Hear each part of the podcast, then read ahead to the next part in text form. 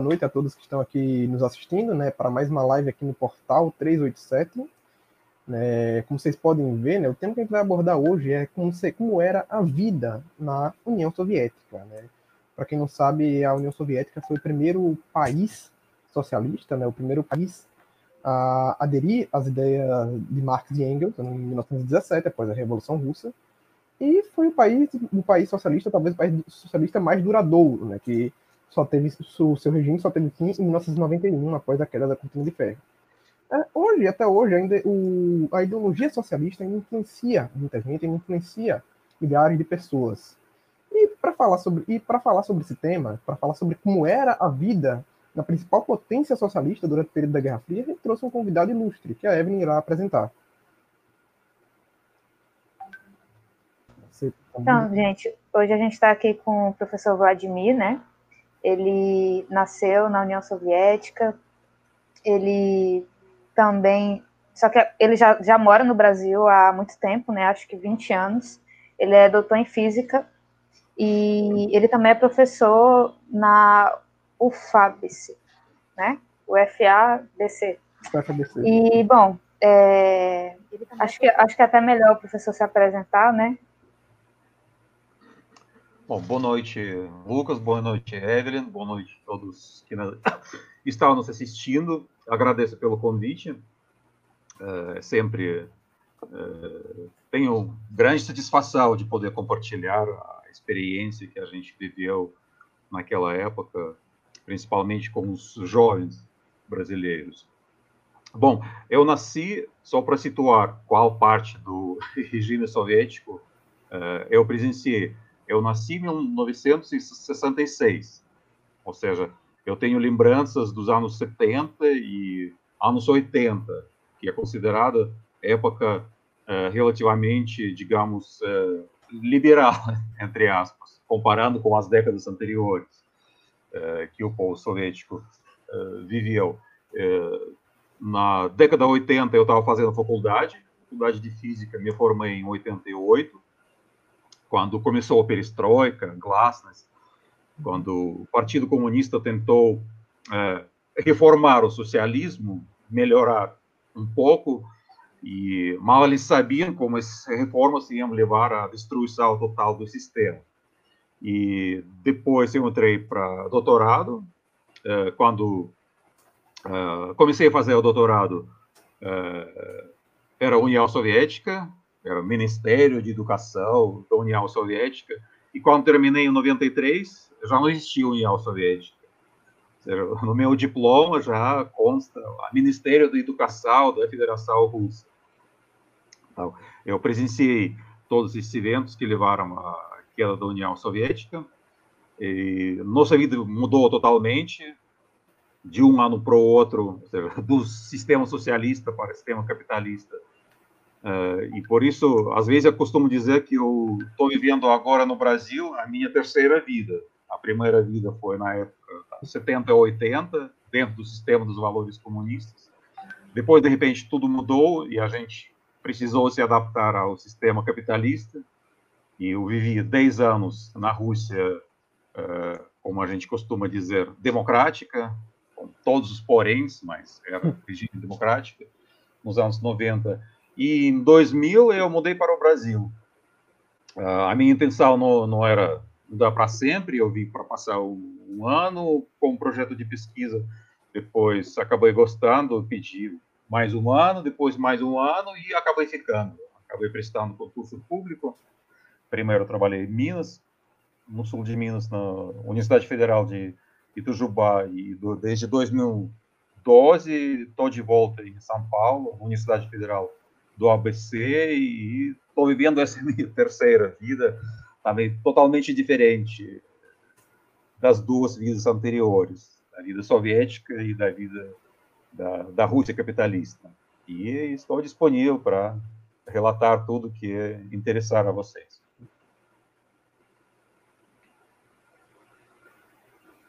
Bom, professor, o senhor falou um pouco sobre a sua vida, né, sobre onde o senhor nasceu, e a gente gostaria que o senhor falasse um pouquinho mais né, sobre como foi a sua infância, é, sobre as dificuldades né, que o senhor passou ou as lembranças boas que o senhor tem de lá também. Você pode falar para a gente um pouco mais da sua vida na União Soviética?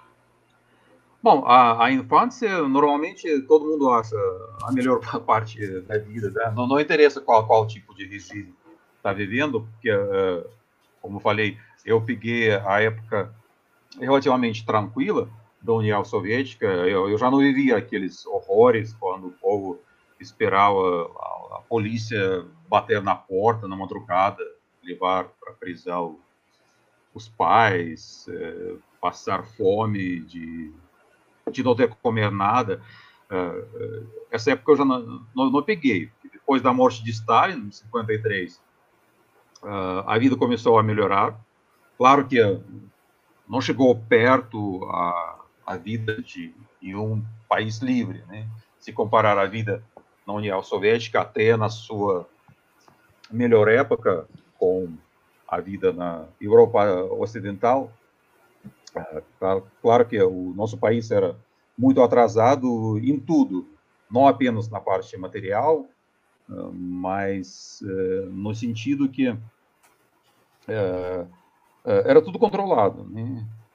Como falei, criança, criança não sente isso. Criança, criança é controlada pela, pela mãe e pelo pai. Né? Criança, quatro, cinco anos, não sabe que lá em Moscou, em Kremlin, tem o Partido Central do Partido uh, Comitê Central do Partido Comunista, que está mandando, está determinando, controlando a vida de todos os cidadãos uh, do país.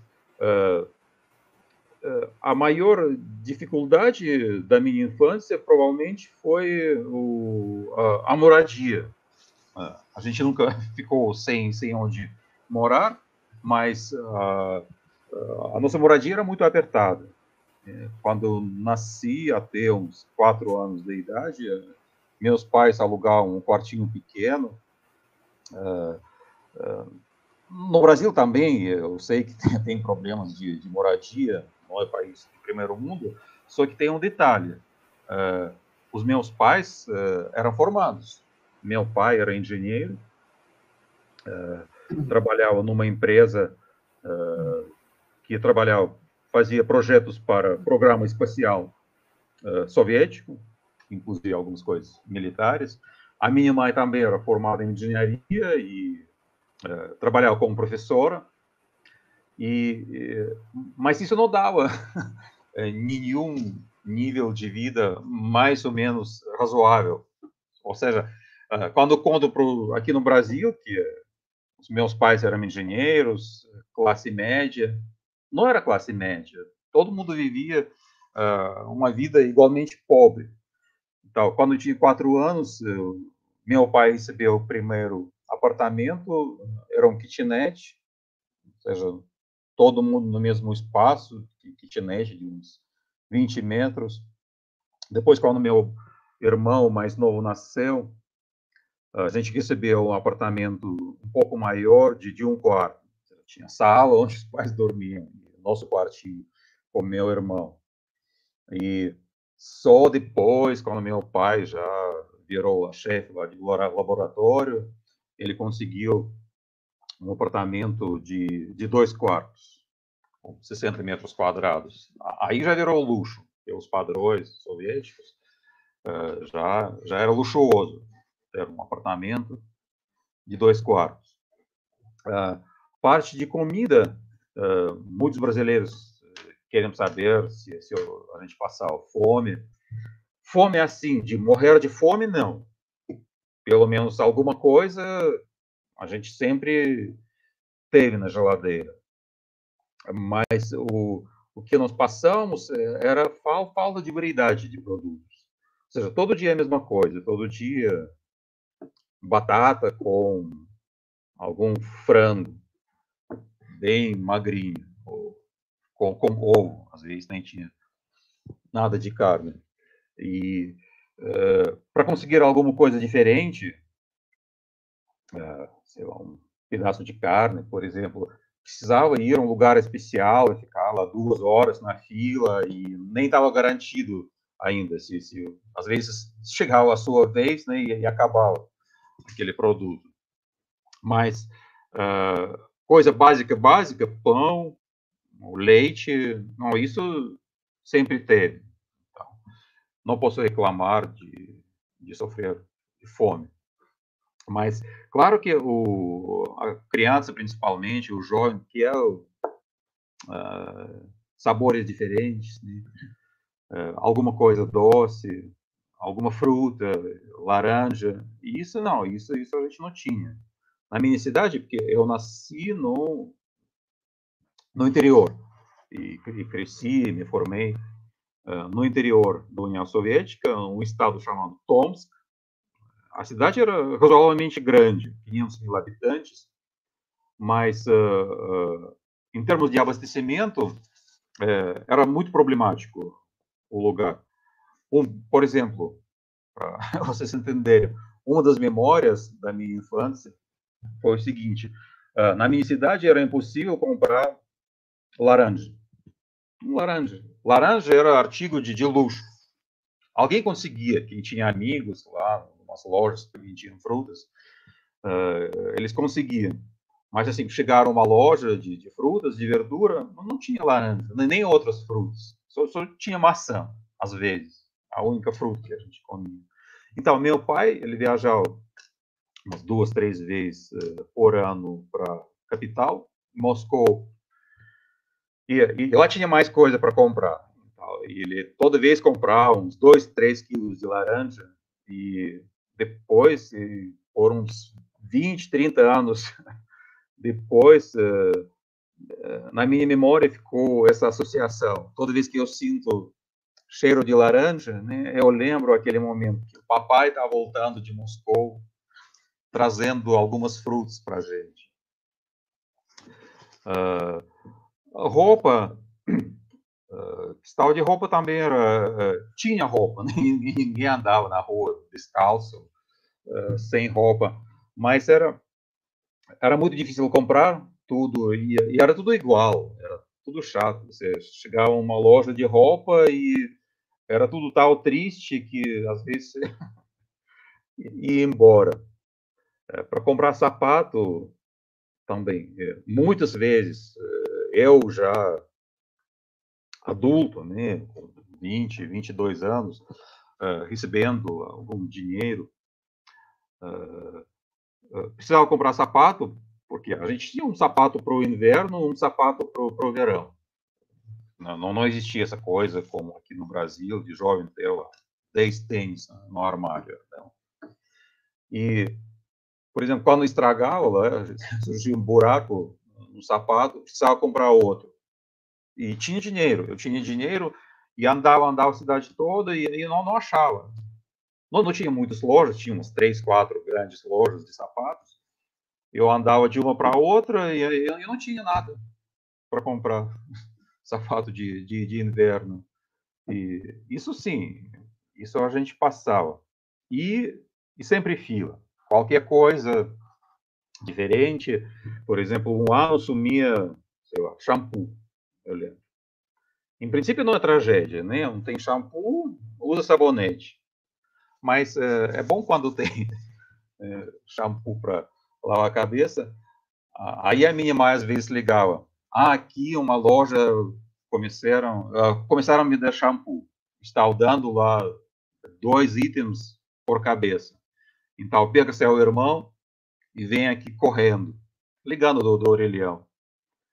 Ah, então, para conseguir já seis shampoos para minha família poder usar alguns meses, alguns meses.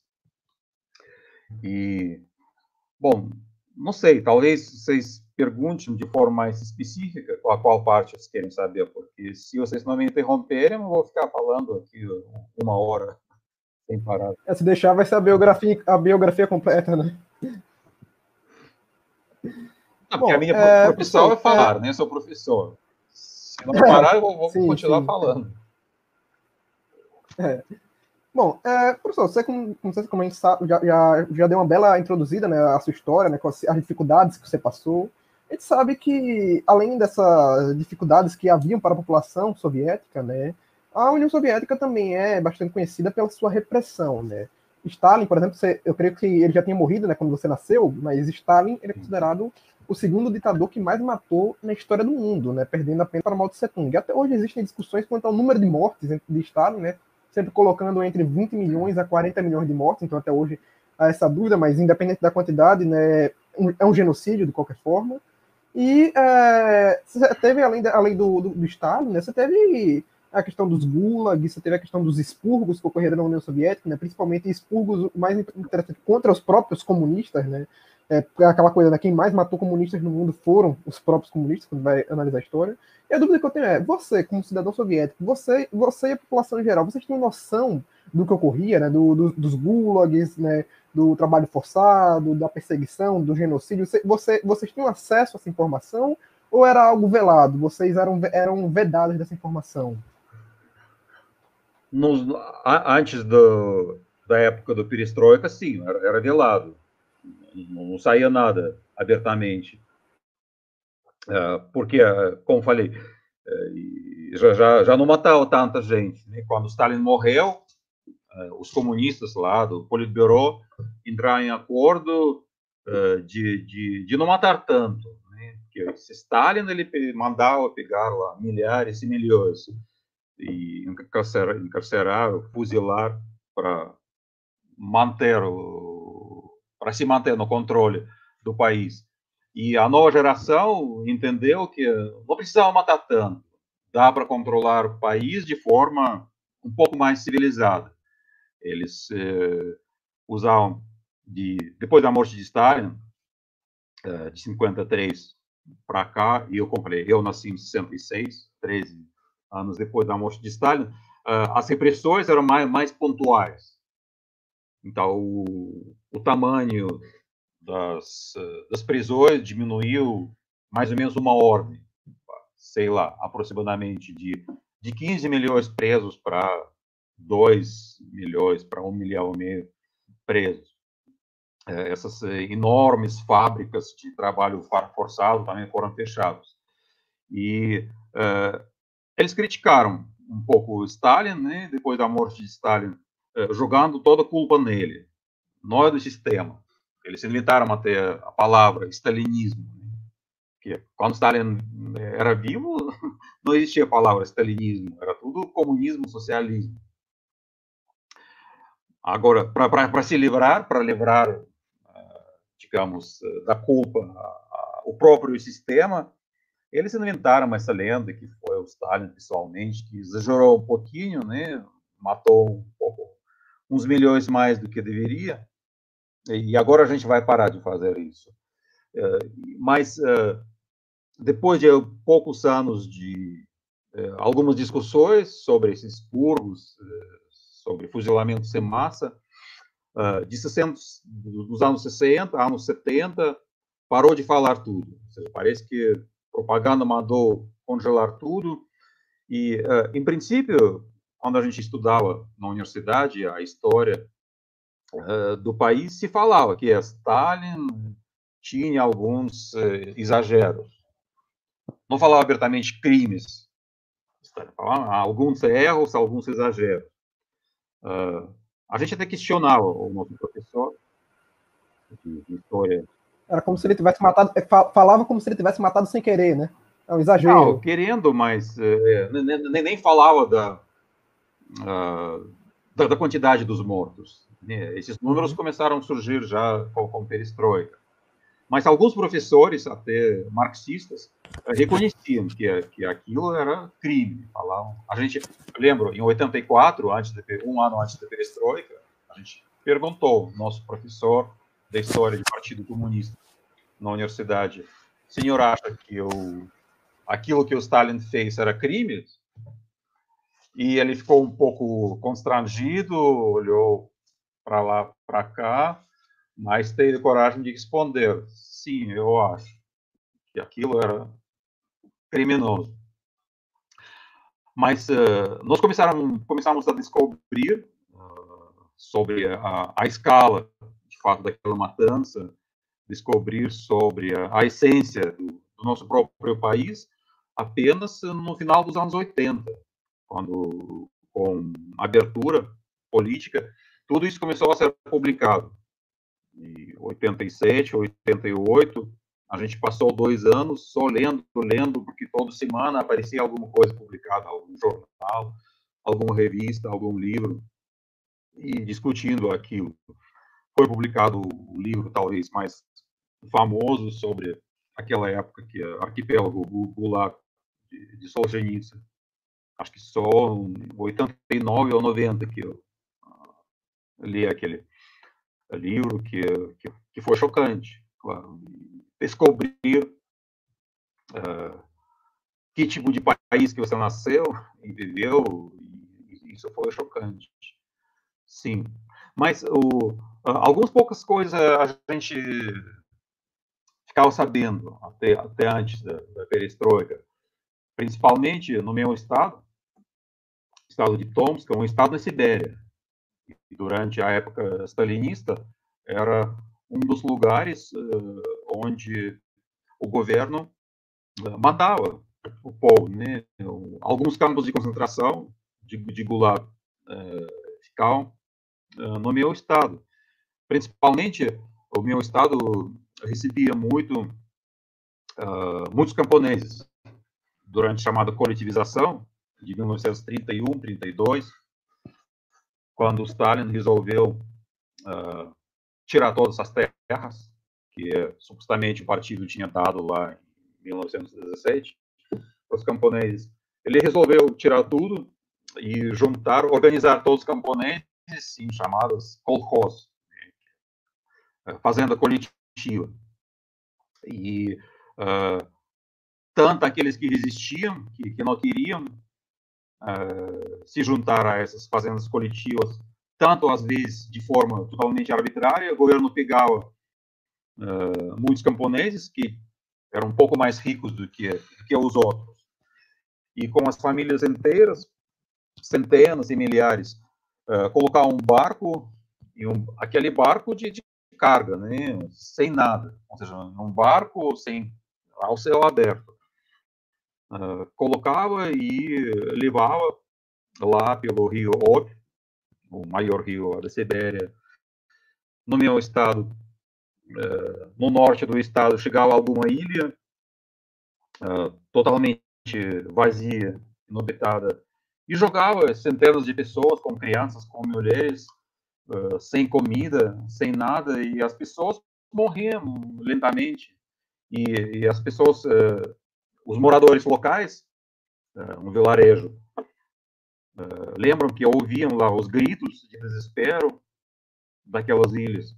E, e não podiam não, não podiam fazer nada. Não podia salvar não podia ir lá de barco porque tinha polícia que já abria fogo para qualquer um que tentava se aproximar aquela ilha. E uh, uh, isso não era publicado mas as pessoas contavam né? As, os moradores mais antigos a nossa região contavam aquelas histórias. Eh, então, a gente sabia que, sem muitos detalhes, mas a gente sabia, eh, de alguma forma, que, que algo muito, muito ruim aconteceu naquelas terras, sem, sem entender quem eram aquelas pessoas, por que, que o Estado mandou tanta gente para essa morte lenta. Eh, mas pouco a pouco todos os detalhes foram se juntando e acho que até o final da, do regime soviético, até 1990, já estava totalmente claro uh, todos os detalhes sobre o regime stalinista. Que, que de fato também mudou a motorização no próprio país, uh, destruiu totalmente o, moral do Partido Comunista nos olhos do povo e levou do regime soviético. Porque o regime soviético não acabou como muitos falam, porque o preço de petróleo caiu. Até os economistas sérios hoje em dia aqui nos anos 80 o preço de petróleo caiu e a União Soviética vivia muito vendendo petróleo e ficou sem dinheiro e acabou. Não tem nada a ver. A União Soviética não acabou por causa da pobreza, de falta de dinheiro. É, tem, tem países comunistas bem mais pobres que estão vivos até agora. Né? Coreia do Norte, Cuba. Não é pobreza que leva ao fim do regime comunista. O que leva ao fim do regime comunista é quando o povo começa a entender que o, aquele regime não, não, não serve. Ele não, não fornece a vida digna uh, a seu povo. E quando todo mundo para de acreditar, inclusive as elites também param acreditar, tudo acaba. Professor, é, ainda falando sobre essa repressão que as pessoas viviam na União Soviética, é, no Ocidente a gente sempre ouve falar é, sobre as bandas de rock que eram proibidas, né, como por exemplo Kiss, Iron Maiden. A gente também ouve falar das perseguições aos cristãos, né, que ser cristão se tornou um problema de Estado, muitos cristãos eram encarcerados ou mortos também. E isso, né, porque a União Soviética considerava a, a essas, as religiões né, como uma, uma oposição à ideologia. E aí, quando a, a União Soviética acabou, a gente aqui no Ocidente tinha uma esperança de que haveria mais liberdade né, nesses países que faziam parte da União Soviética. Só que eu estava lendo é, no Portas Abertas, que é uma organização cristã que apoia cristãos perseguidos, né, que a Rússia ela entrou novamente na lista de na lista mundial de perseguição, e hoje ela ocupa a posição 41 nessa, nessa lista, e outros países que também eram da União Soviética também estão nessa lista de novo, como Uzbequistão, Turcomenistão, Tajiquistão e Cazaquistão.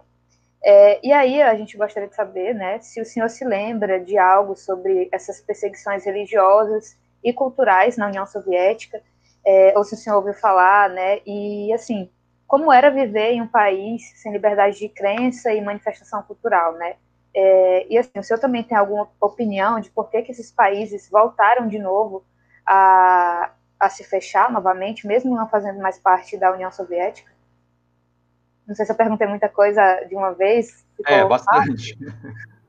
Bom, vou, vou, vou, começar. Qualquer coisa você me corrige. Fica, fica à vontade. Se eu começar a fugir do assunto. Bom, primeiro, uh, formalmente, uh, frequentar a igreja não era proibido na União Soviética. De fato, a igreja foi bastante perseguida desde os primeiros anos da, do regime comunista. O Lenin teve um projeto pessoal de destruir a igreja ortodoxa, tá, tá nos uh, artigos dele, que a gente estudava na escola, na, na universidade, e sabemos que Uh, ele pessoalmente mandou fuzilar milhares de padres, de ativistas religiosos, lá, em 1921, 22, quando começou esse ataque na, na igreja. Uh, e até 1940, até começo da, da guerra, mais ou menos, uh, a, a maior parte da igreja ortodoxa foi destruída, sobrou pouco. Uh, mas não foi totalmente, porque demora para pegar todas as comunidades religiosas. E, mas Stalin, Stalin resolveu mudar uh, a política dele. É, a, a, tudo indica que ele entendeu que ele não ia conseguir destruir totalmente a religiosidade do povo, então ele resolveu simplesmente é, entrar em acordo com a igreja e começar a controlar a igreja. Ou seja, ele, em 1943, ele começou a permitir reabertura das igrejas, parou de perseguir padres, só que tudo foi controlado pela KGB. Naquela época, como se chamava KGB, tinha outro nome, mas a gente sabe que toda a estrutura da Igreja Ortodoxa russa até hoje está controlada pela KGB. Até as pessoas que entraram nas uh, os seminários, né, não sei qual, como se chama em português, uh, a universidade de teologia precisa se formar para exercer profissão de padre, né, tal, para fazer vestibular. Aquela, seminário mesmo. Seminário, né? Então, o, uh, os meninos uh, passavam pelo filtro da KGB, ou seja, a KGB que dava permissão, quem podia ingressar naqueles seminários uh, ou não. claro que era totalmente reduzida a, a vida religiosa na, na minha cidade de 500 mil habitantes, existia só três uh, igrejas bastante pequenas. E, uh, bom, a minha família não, não era religiosa. Eu, pela primeira vez, entrei na igreja já com acho que uns 20 anos. Os amigos chamaram para ver uma missa lá de, uh, de Páscoa, de, a noite de Páscoa. E o que era perseguido é, você não podia exercer um certas profissões, você não podia ser um diretor de uma fábrica, professor universitário e frequentar a igreja. Sim, eu, eu conheço um, um caso da minha universidade, quando um professor de matemática foi, foi demitido por ser ativista dentro da comunidade religiosa. Bem que depois falaram que, na verdade, foi só um pretexto, que o governo perseguia ele por outros motivos, e só usou esse pretexto que é, a fé ortodoxa é incompatível com é, exercício de profissão, de, de, professor universitário. Ele foi demitido. Uh, mas uh, uh, o povo nunca perdeu totalmente a vontade de, de, buscar a igreja, de, de praticar a religião, e nos anos 90, de fato, começou um renascimento da Igreja Russa Ortodoxa, que está durando até agora. E eu, eu, eu, não entendi exatamente o que você quis dizer com aquele índice de perseguição uh, religiosa, pelo que eu entendi, né? Porque é... uh, na, na Rússia atual, na Rússia atual, a Igreja Ortodoxa ela faz parte da estrutura do, do poder do governo, é como se fosse é, um, um, dos ministérios, como tem Ministério de Cultura, Ministério de Educação, e a Igreja Ortodoxa, basicamente, é um ministério da religião ortodoxa. Seja, os, os padres lá, uhum. com altos cargos. Né, é, eu tenho uma coisa que eu queria saber do senhor. Se... Hum. Ah, desculpa, é porque aqui está tá atrasando. Pode falar. Não, é porque eu acabei lhe interrompendo, porque que atrasou. É, e, e, e, e, agora, to, to, toda, toda cidade não param de crescer igrejas, novos bairros, uh, às vezes de forma um pouco exagerada. Teve até os protestos em Ekaterinburgo no ano passado, quando a igreja tentou tomar um parque público, já tem bastante igreja, uh, não, não, não faltam mas eles eh, resolveram eh, construir uma igreja enorme, um parque público no meio da cidade. E o povo foi lá protestar contra aquilo que deixa um parque. Já, já temos bastante igrejas. Então, o, na Rússia atual, eu diria que não tem nada de perseguição religiosa.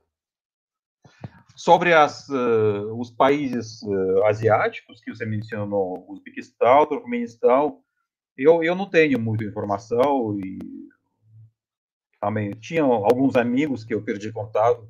Eu, eu sei de Cazaquistão. Cazaquistão é, é maior e a parte mais civilizada, digamos.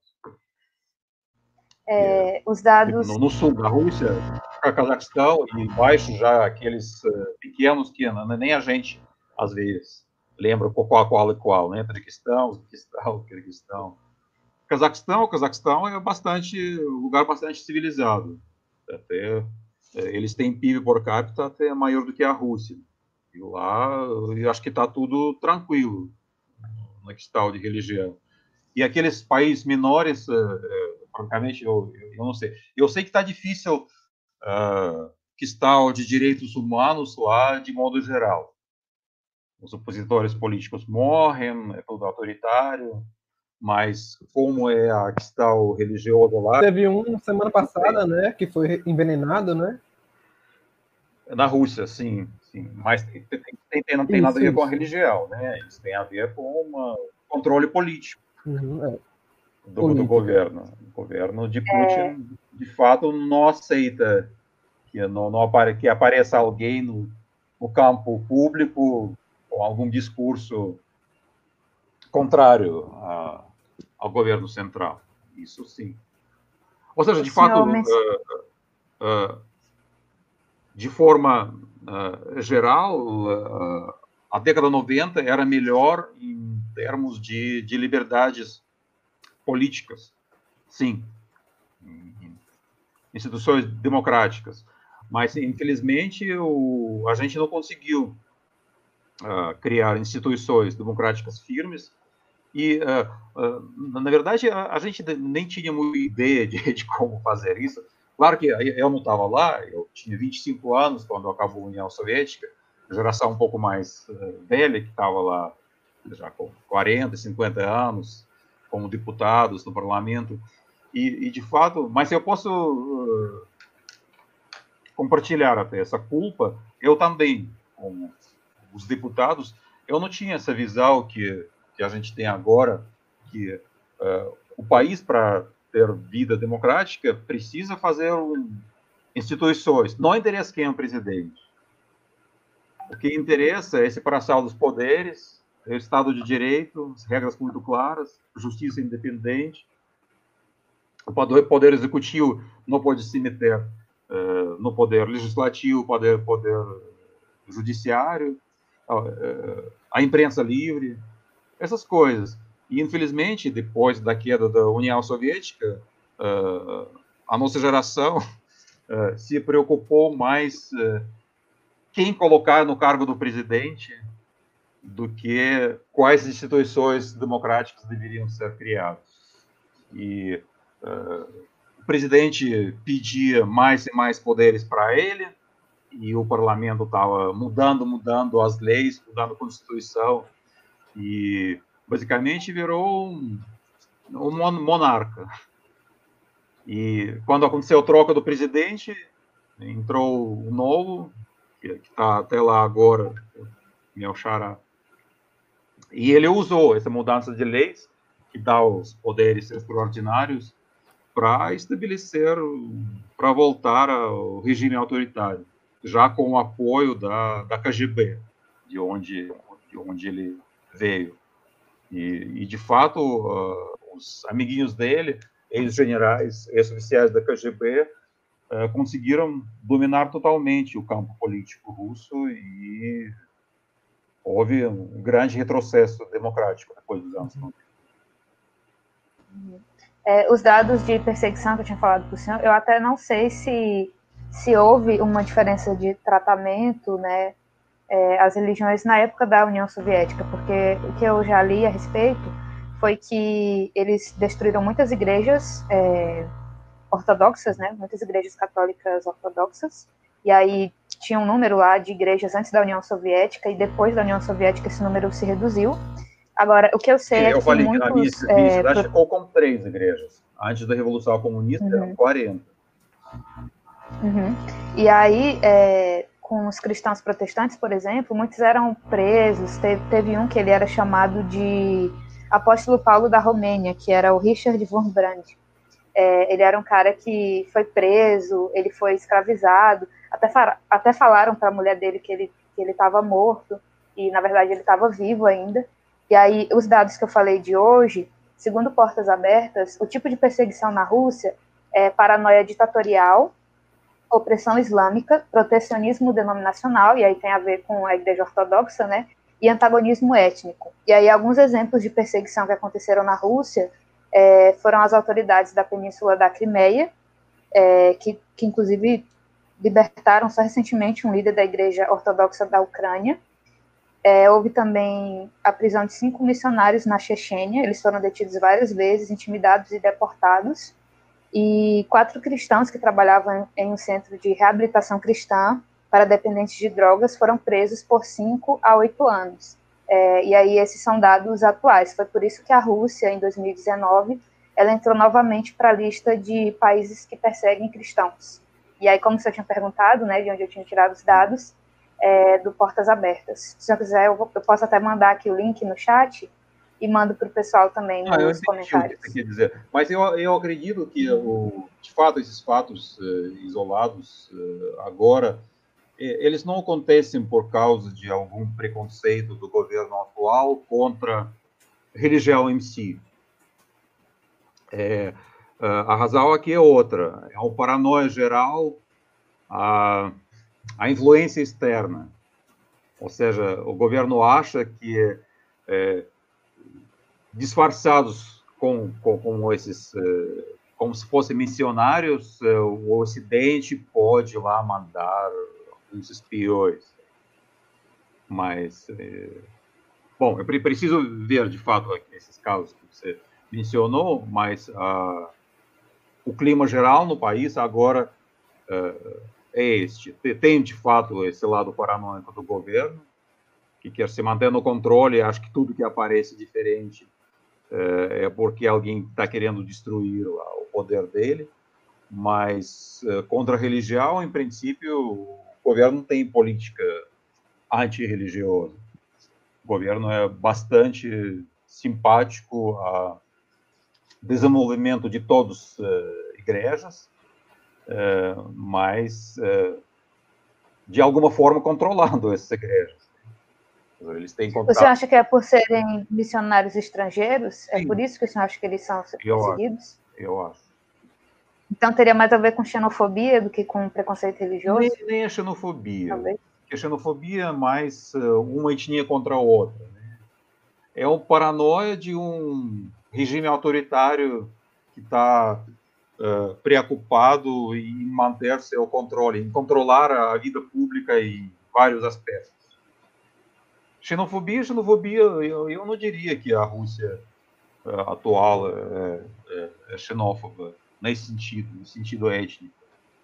É, tem, tem alguns uh, no nível cotidiano, sim. Em Moscou, por exemplo, está sofrendo muito agora Uh, todo mundo está querendo ir morar em Moscou, não apenas do interior da Rússia, mas desses países que você mencionou, lá, Uzbequistão, Tajiquistão, e agora você desembarca no aeroporto de Moscou, uh, uh, você vê que todos os funcionários de limpeza, os vendedores em lojas, são todos pessoas desses, não, não são russos, às vezes nem, nem falam bem russo como na Europa tem problema dos migrantes, lá, da Turquia, dos países árabes, e, e Moscou tem esse problema de migração daqueles países asiáticos. E, sim, isso gera, às vezes, alguns atritos no nível de, de conversas, ou usa é, formas pejorativas de se referir àquele pessoal. Uh, até a palavra preto, por exemplo, aqui é considerado pejorativo para os afrodescendentes. Né? E na, na, Rússia, é, contra os negros, não tem preconceito. Que, que chegam lá para estudar, uh, mas a, essa palavra pejorativa preto, uh, os russos usam para esse pessoal das, das repúblicas asiáticas, já que eles têm tom de pele um pouco mais escuro, então existe. Mas o, o, ultimamente parece que está tá mais calmo isso. Nos anos 2000 até teve algumas brigas entre uhum. os gangues eh, de uma nação contra a outra em Moscou, os uhum. armênios contra Azerbaijão. Mas, eh, bom, quando o maior bandido é o governo, parece que é o, ele consegue acalmar todos os outros problemas, inclusive étnicos. No momento está. Eu, eu, eu, acho que não, não é prioridade, não é problema prioritário na Rússia atual.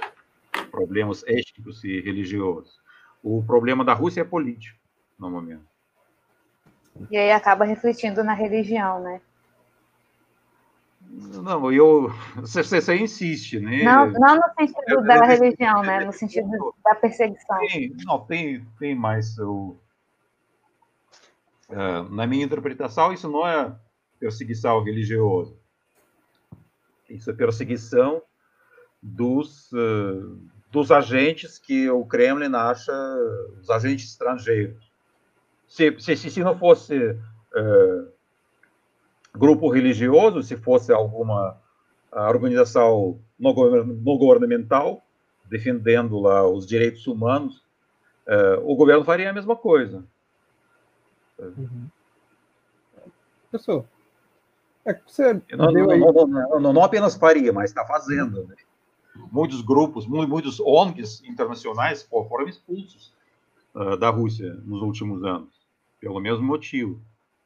Até na, na, nas leis russas, agora apareceu uma nova fórmula, uh, agente de influência estrangeiro. Então, qualquer uh, estrangeiro, qualquer organização dentro da Rússia pode ser declarada judicialmente como agente de influência estrangeiro e vai ser proibida a atividade dela uhum. no, território, no, território russo. É, professor, é, você falou né, como, sobre sua vida no país, sobre os expurgos que tinham. Agora fica uma dúvida: a população soviética ela apoiava aquele regime? Ela, ele tinha algum apoio popular? Porque tipo, em diversos regimes totalitários ao longo da história, eles tiveram apoio popular, diversos deles, como por exemplo o regime nazista, por um determinado tempo teve apoio popular, a própria Coreia do Norte, né? O povo é doutrinado para apoiar o regime. E aí fica essa dúvida se na União Soviética, dentro de toda essa, toda, todo esse totalitarismo que havia lá, se havia por parte da população algum tipo de apoio, né? Porque na, no clássico livro, né, de Etienne de Labotier, né, Discurso sobre a servidão voluntária, né, é bem explicado né, como é a origem do, do totalitarismo, né, que geralmente ah, os regimes totalitários em geral possuem amplo apoio popular, possuem amplo apoio da população. Aí nisso daí fica uma dúvida: a população soviética, elas eram adeptas dessa ideologia socialista? E como é que funcionava a doutrinação no seu país? E o que, e o que acontecia com quem não era adepto? É, mas é, é, difícil medir apoio. Você fala que lá na, na, Coreia do Norte a população apoia, mas eu não sei como você sabe disso. É um país totalmente fechado, ninguém sabe o que está acontecendo lá dentro o que aparece na televisão, lá, eles ficam felizes né, quando aparece grande líder. Um, e isso, isso não, não, não é um é, não é um fato social, sociológico, né? E até os uh, as pesquisas de opinião pública, um país autoritário é, não trazem muita informação, né? Porque o, no país democrático, quando tem livre troca de ideias, tem mídia livre, onde as pessoas estão livres para formar sua própria opinião. Aí faz sentido de perguntar quem apoia o quê. Agora, por exemplo, na, na Romênia, um caso que a gente, nos últimas semanas, lembra muito por causa da situação na Bielorrússia, não sei se está acompanhando uh, os protestos. Uh, uh, o presidente que diz que ele ganhou com 80% da, de votos e uh, as pessoas olham ao seu redor e não conseguem achar ninguém que tenha votado nele. Então, e uh, comparem isso com a situação em 1989 na, na Romênia, com aquele ditador Ceausescu, que tinha apoio lá oficialmente de 95, 99%, e uh, falou foi um, para um comício, todo mundo aplaudiu, foi quase igual àquelas cenas que a gente vê na Coreia do Norte. Três dias depois ele estava morto. A população foi invadir o palácio dele e fuzilou ele e a mulher dele. E isso é apoio. Então, uh, por isso é difícil dizer que o povo apoia o regime totalitário. O regime totalitário simplesmente uh, não cria condições para formar opinião sobre o regime. A única opção que tem, tem que, que a população tem é participar nesses rituais malucos de, de apoio que criam essa impressão que todo mundo está apoiando. Agora, como, como funcionava na, na época soviética?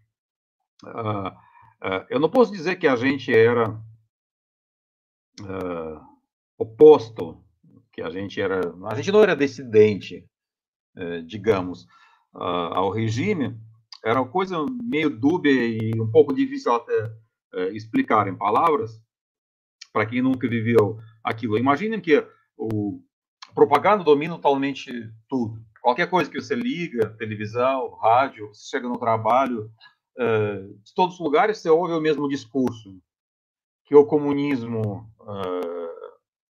a gente vai ter um triunfo do comunismo, o nosso país é mais progressista do mundo, você deve, deveria ser feliz por ter nascido nesse país maravilhoso, é, porque lá nos Estados Unidos, na Europa Ocidental, as crianças sofrem de fome, é, etc, etc. E uh, não que eu, a gente acreditava muito naquilo, que a, gente sabia pelos dados estatísticos que, por exemplo, o PIB por capita da União Soviética uh, era bem menor do que de qualquer país capitalista do, do, primeiro mundo. Né? Esses dados a gente tinha. da agricultura, eles falavam, ah, nossa agricultura socialista é a melhor agricultura do mundo. E a gente estudava até os números que não servem para nada, por exemplo, quantos lá uh, uh, toneladas de, uh, de trigo a União Soviética consegue colher em um hectare. Acho que até agora eu lembro, 1,7. E isso aparecia no jornal como um grande avanço, lá de 1,6 passou para 1,7 a colheita média. Mas aí a gente perguntava aos professores, mas, por exemplo, no Canadá, eles pegam quanto? Pô, por hectare. Ele fala, na média, 6. Imagine, de 1,7 para 6. É, então, os números nunca mentiram, né? Os números mostravam uh, que esse discurso comunista era todo furado. Mas aí a gente criava uma, postura, uma modalidade meio, meio irônica, sabe? Uh, não levar a sério esse discurso que vinha de cima do Partido Comunista, a gente se preocupava mais com a nossa vida cotidiana, uh, fazendo piadas, às vezes, sobre comunismo, mas também uh, uh, não, não, é como dissidente, simplesmente para se proteger dessa lavagem cerebral um pouco. O secretário-geral do Partido Comunista fazia algum discurso e a vizinha, a nossa vizinha do, do prédio, ligava para minha mãe pelo telefone, perguntava: Você tem televisão ligada? Está passando um programa humorístico ali. Aí a gente ligava televisão e lá passava o discurso do, do líder do, do país. Ou seja, nessa forma irônica, né, a gente se, se afastava desse discurso. Portanto, é, eu posso responder que a maioria, a maioria nem apoiava, nem se, se opunha ao regime. A gente simplesmente não queria entrar nesse discurso, uh, seguíamos os rituais, porque todo mundo era obrigado a participar, por exemplo, duas vezes por ano, precisava ir a grandes manifestações, 1 de maio e 7 de novembro com faixas como os deseres, vive lá o grande, grandes feitos do camarada Lenin sobre o futuro comunista, etc., é, levando os retratos de Lenin, de, de Marx, de Engels, de Brezhnev, e a gente levava aquilo meio que na, na brincadeira, não falando abertamente que aquilo era, era tudo errado, mas também sem internalizar aquele discurso? Bom, não sei se eu consegui responder. Então, uh, apoio, uh, esse apoio era muito superficial, muito de, como vocês falam em português, para inglês ver, muito para o Partido Comunista ver. Eles pediam participação nos rituais, a gente participava. Mas quando acabou tudo, em 91, e o Yeltsin, presidente, declarou fechamento do Partido Comunista em setembro de 91, depois do golpe de agosto. Nenhum comunista saiu para a rua protestando. Ninguém saiu para a rua protestando. Ou achou, ah, que bom, acabou. Então, e esse apoio era, era nada, era, era totalmente artificial. É, uma outra questão que a gente gostaria de saber do senhor é sobre a política ambiental na, na União Soviética. É, não sei se o senhor poderia comentar sobre isso, né? Mas umas, umas, algumas das coisas que a gente observa por aqui é que a União Soviética ela teve vários desastres na política ambiental. Um deles a o desastre de Chernobyl, né, que dispensa apresentações. Mas a gente também tem, por exemplo, o Mar de Aral, né, que era o quarto maior lago do mundo e a URSS secou, hoje ele tá, foi reduzido a menos de 10% do seu tamanho anterior, E tem um economista americano, Thomas de Lorenzo, que ele cita que a maioria das cidades não tinham rede de tratamento de esgoto e tudo mais.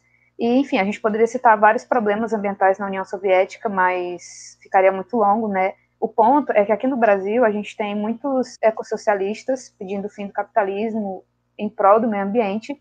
Não é algo só dito por jovens de pouca educação. Isso também é algo que muitas vezes é defendido na própria academia. Tem filósofos como André Goss e o Sérgio Latouche, da ecologia política, que eles acham que o decrescimento econômico é a única solução viável para a preservação ambiental.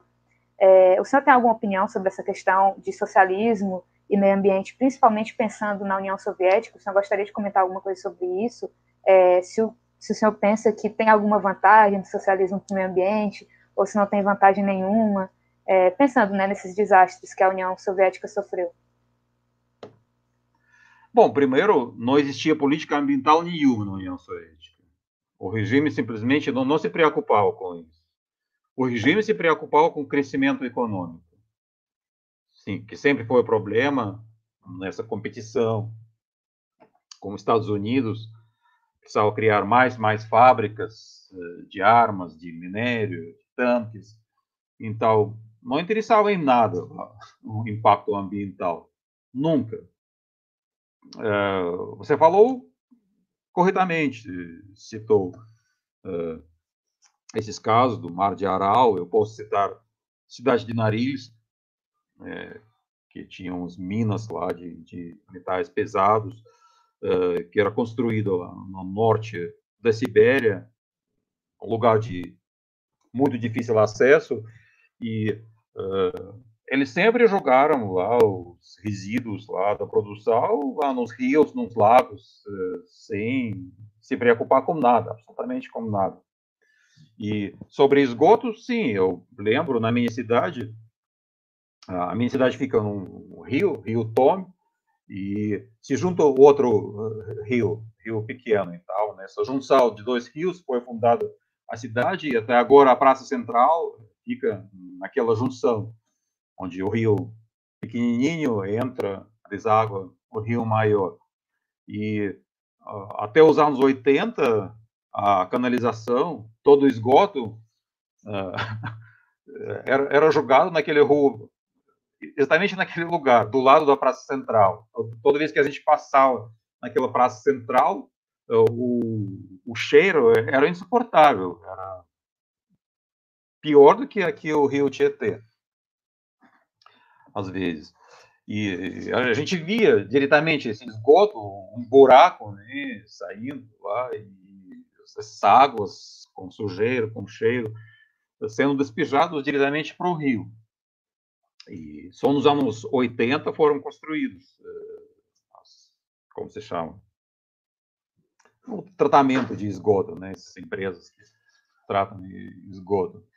E é, sim, sim, isso foi um grande problema.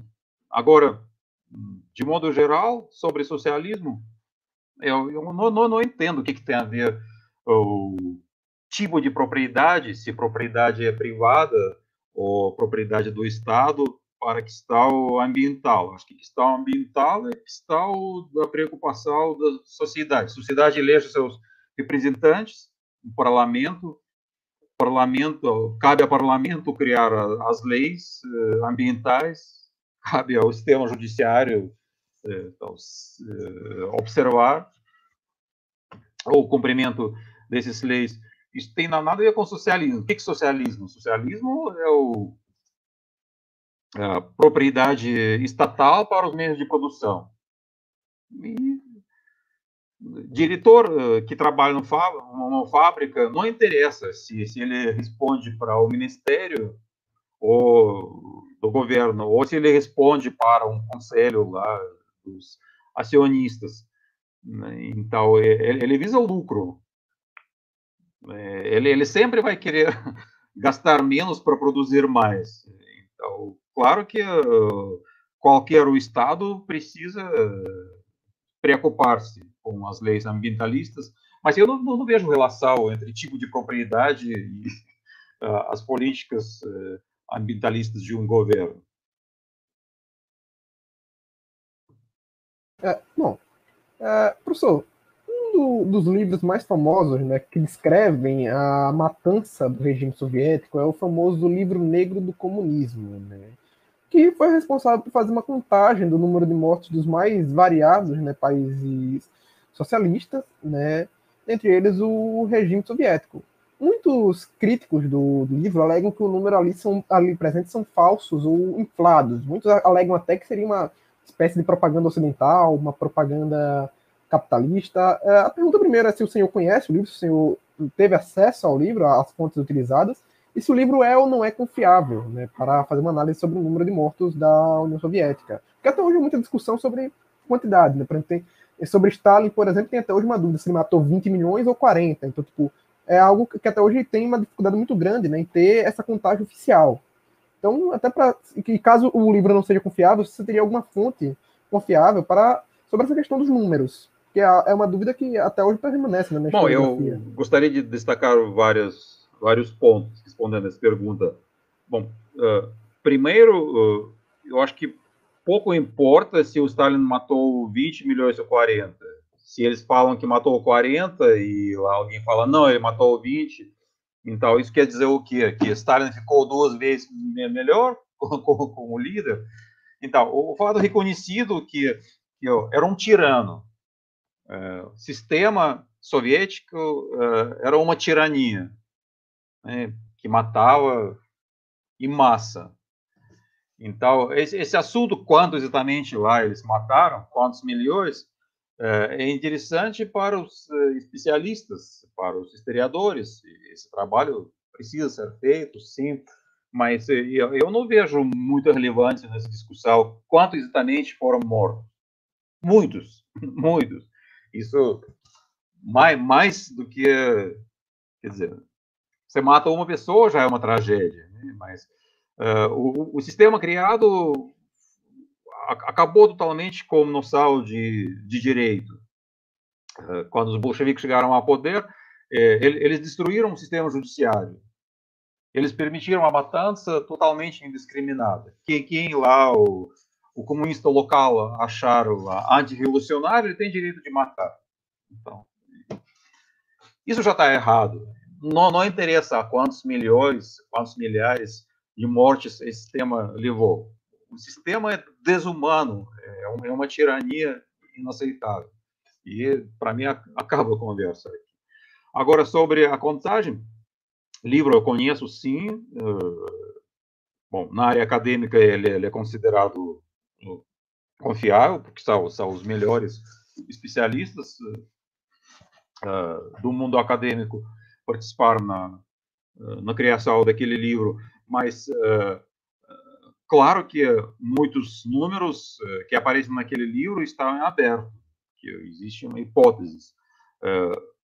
No, no, no, na Alemanha nazista, não, não, não, não, não, não vou elogiar agora a Alemanha nazista, não me criticam depois, claro que a gente repudia qualquer forma de tirania. Mas quando eu comecei a viajar para a Alemanha, uh, nos anos 90, projeto de pesquisa, uh, uma das coisas que me impressionou muito lá, os amigos mostraram para mim, uh, todo ano eles têm nas sinagogas de Berlim um acontecimento, eles pegam umas listas de todos os judeus mortos durante o regime nazista e ficam lendo aquela lista. Qualquer um pode se inscrever lá, por 15 minutos, vai lendo aqueles milhares e milhões de nomes. Mas que me impressionou não, é o fato de ter aquele evento uh, anual, que me impressionou que existia lista. Seja, por mais que os nazistas eram cruéis, eles seguiam aquela ordem alemã eles anotavam nomes de todas as pessoas que eles matavam. E no lado comunista isso nunca existiu. Alguns números a gente tem, por exemplo, no pior ano da, das matanças stalinistas, de 1937 a 38, tem número 800 e alguma coisa, 860 mil pessoas foram fuzilados oficialmente com condenação, condenação judicial pela polícia soviética. Só em um ano, quase um milhão foram julgados, condenados ao fuzilamento e fuzilados. Agora, e, e quantos foram fuzilados sem julgamento? E quantos morreram nos campos de concentração? Isso, isso, isso ninguém sabe. Ou seja, só tem avaliações de ordem de grandeza. Eu, eu, eu acompanho um pouco, leio de vez em quando sobre esse assunto na historiografia, e uh, agora, pelo que eu entendo, a contagem mais, mais precisa que eles fazem não é contando, não é tentando avaliar uh, qual ano morreu, quanto gente. Eles pegam crescimento demográfico normal, ou seja, pegam um período uh, mais ou menos tranquilo da Rússia, algumas décadas, e calculam com qual, crescimento, com qual taxa cresce a população. E depois eles pegam a população no início do século e calculam quantas pessoas deveriam existir na União Soviética no, no fim do século. E comparam com a população atual. E a diferença, sim, a diferença na, na faixa de dezenas de milhões. É difícil dizer quanto exatamente, mas sim. Só para vocês entenderem, a Rússia atual, agora em 2020, tem 145 milhões. A população, 100 anos atrás, cento e pouco antes da Revolução, Primeira Guerra Mundial.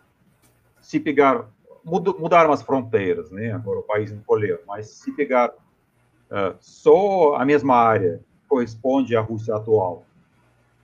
Então, 100 anos atrás, uh, Bom, de novo, cento e pouco, o tempo passa rápido, já estamos em 2020, 100 anos atrás, os comunistas já estavam matando.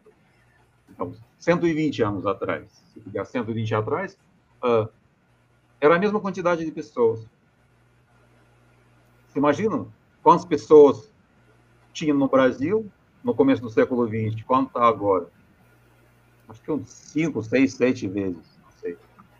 Os Estados Unidos também aumentou três vezes. E na Rússia, continua o mesmo. Uhum. Por quê? Porque, porque o, nasce pouca gente? Não.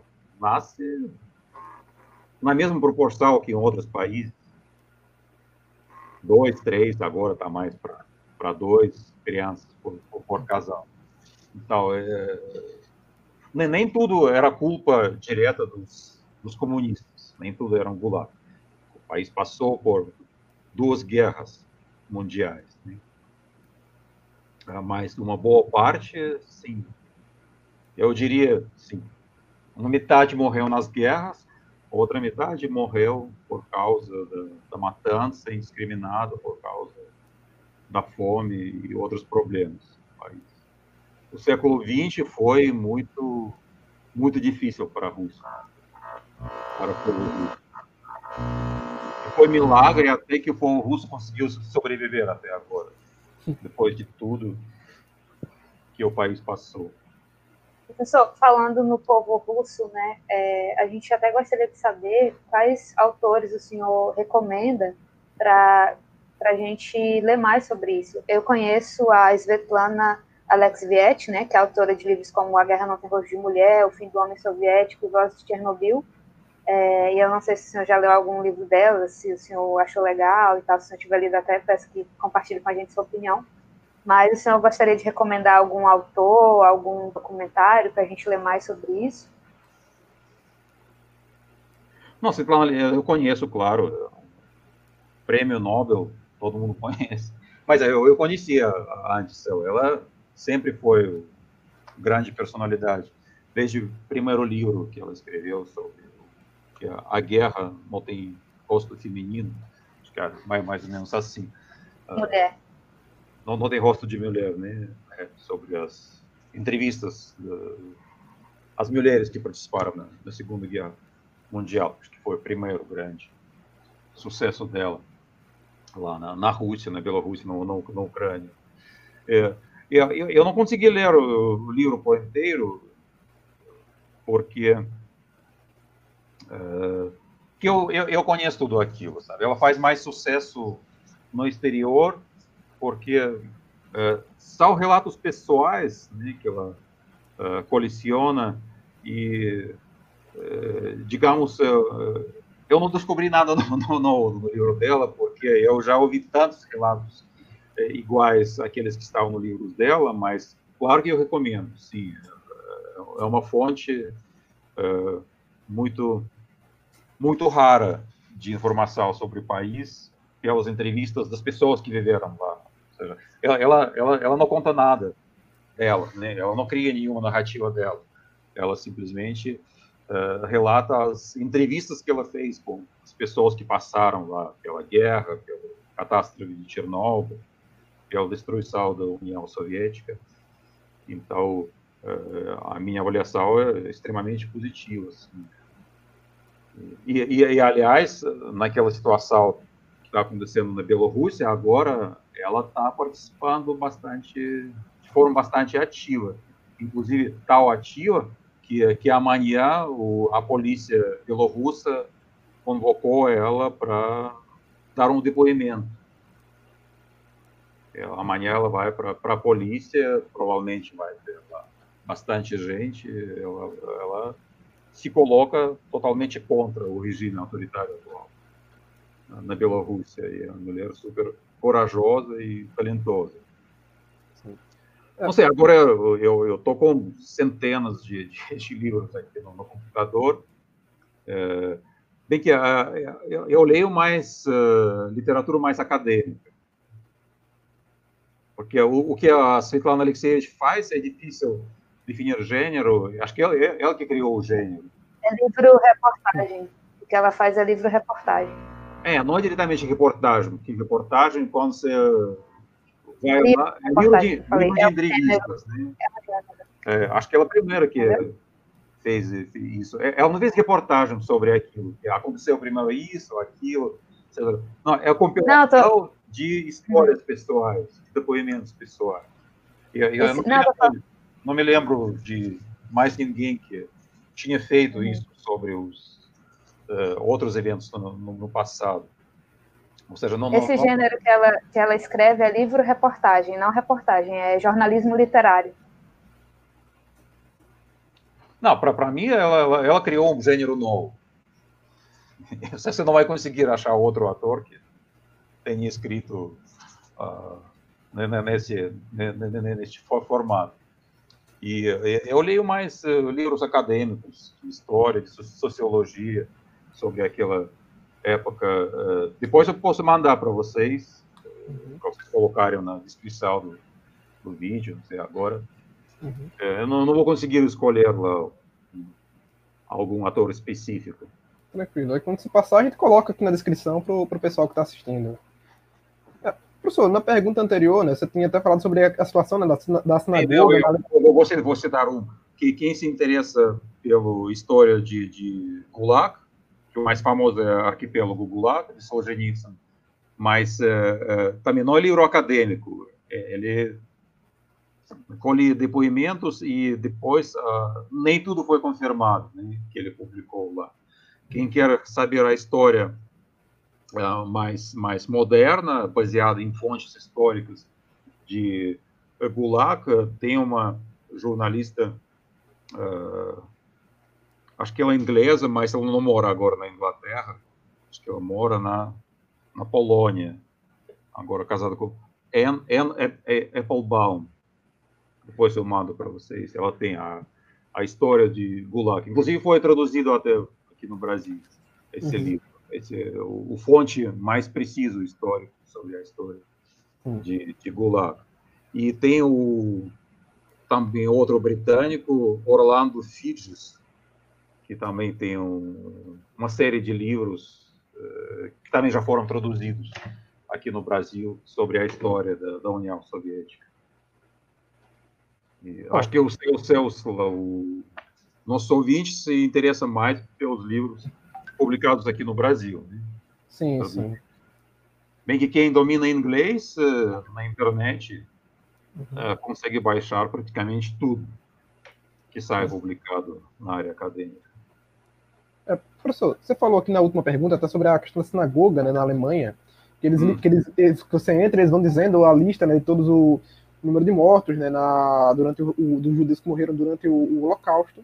É interessante falar dessa questão da Alemanha, né, porque muito se fala sobre a relação né, que houve entre a União Soviética e a Alemanha. Né? Aquele documentário The Soviet Story, que em português foi traduzido como A Verdadeira História Soviética, que é um documentário de 2008, não sei se você conhece, ele, falou, ele fala bastante sobre essa questão da relação entre o regime soviético de Stalin e o regime nazista de Adolf Hitler, falando inclusive sobre como Stalin né, ajudou a armar Hitler e como grande parte da, das máquinas de extermínio alemãs foram inspiradas nas soviéticas, como o caso dos campos de concentração, né, que os, os, alegam que os alemães se inspiraram no modelo soviético, e além disso tivemos né, o famoso pacto Ribbentrop-Molotov, que era um pacto de não, não, agressão, mas não só isso, né, resultou numa invasão conjunta, conjunta contra a Polônia, inclusive fazendo com, com nazistas e soviéticos fazendo uma festa conjunta quando chegaram na cidade de Brest-Litovsk, e é, além de inúmeras declarações e elogios que o próprio Hitler já teria dado a Stalin.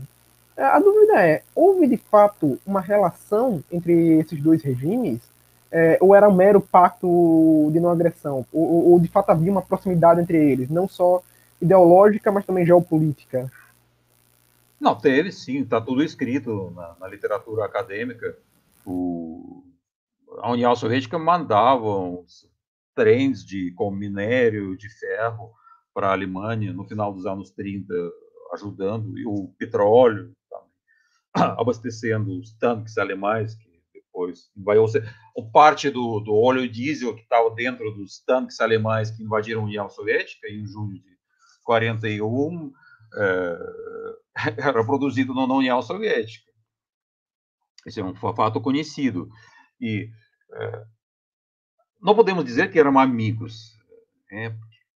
Entre os eh, dois tiranos, claro que cada um quer puxar para o lado dele, cada um acredita que ele vai enganar uh, o outro, uh, conseguindo vencê-lo no futuro. Uh, mas, de fato, o, um momento interessante historicamente que a gente tem na daquela época, quando a propaganda soviética, depois daquele Pacto de Molotov-Ribbentrop, que vocês mencionaram, em agosto de 39, né, que, que abriu a, a, o início da Segunda Guerra. Hitler de um lado, Stalin do outro lado, invadindo Polônia. Então, depois daquele pacto, uh, teve uh, alguns meses até a invasão de Hitler na União Soviética, quando a propaganda soviética parou de criticar o nazismo não só parou, mas até todas as bibliotecas soviéticas eh, foram recolhidos todos os livros que mencionavam de forma crítica Hitler e a Alemanha nazista. Que nos anos 30 tinha bastante crítica, né? Se falava que a inevitável guerra contra a Alemanha, tal. Mas depois daquele momento, de repente, o Hitler e Stalin viraram, viraram amiguinhos. E até o principal jornal comunista Pravda publicou o telegrama de Stalin direcionado ao Hitler, dando parabéns do, por causa do aniversário de Hitler, do Hitler e expressando lá uh, desejo do que os nossos dois povos amigos vão continuar sendo amigos. E povo ficou um pouco perdido, porque de, de, de um dia para o outro mudou 180 graus propaganda e povo e aqueles agentes de propaganda também que precisavam ir lá para as fábricas, para as universidades, explicar a política do governo, uh, também estavam perplexos. Eles precisavam estar, estar na frente da plateia e explicar: não, agora não, não podemos criticar a Alemanha nazista. Todos os filmes também foram retirados, dos arquivos dos, dos cinemas, os filmes que mostravam a Alemanha nazista de forma uh, crítica. Uh, mas isso durou pouco, né? De fato, esse período de setembro de 39 até junho de 41, quando Hitler invadiu a União Soviética, pronto, claro que acabou a amizade, acabou, acabaram uh, fornecimento de petróleo, de minério, é, mas esse período teve, sim, esse período, período de quando os dois estavam se ajudando, tentando dividir a Europa e, digamos, conviver dentro daquela Europa dividida, mas cada um querendo enganar o outro. Alô? Foi um atraso aqui, desculpa.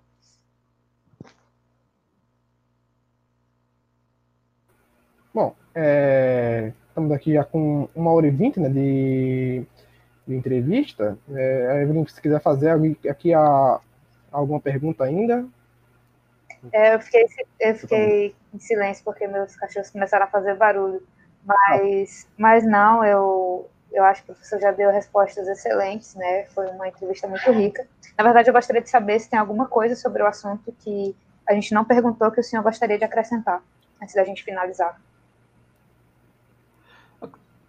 Toda vez que eu conto sobre a minha experiência, uh, eu, eu acho a parte mais interessante da, da minha experiência daquela época não foi ter vivido durante anos 70 e 80 o regime, foi ter participado no, no fim do regime.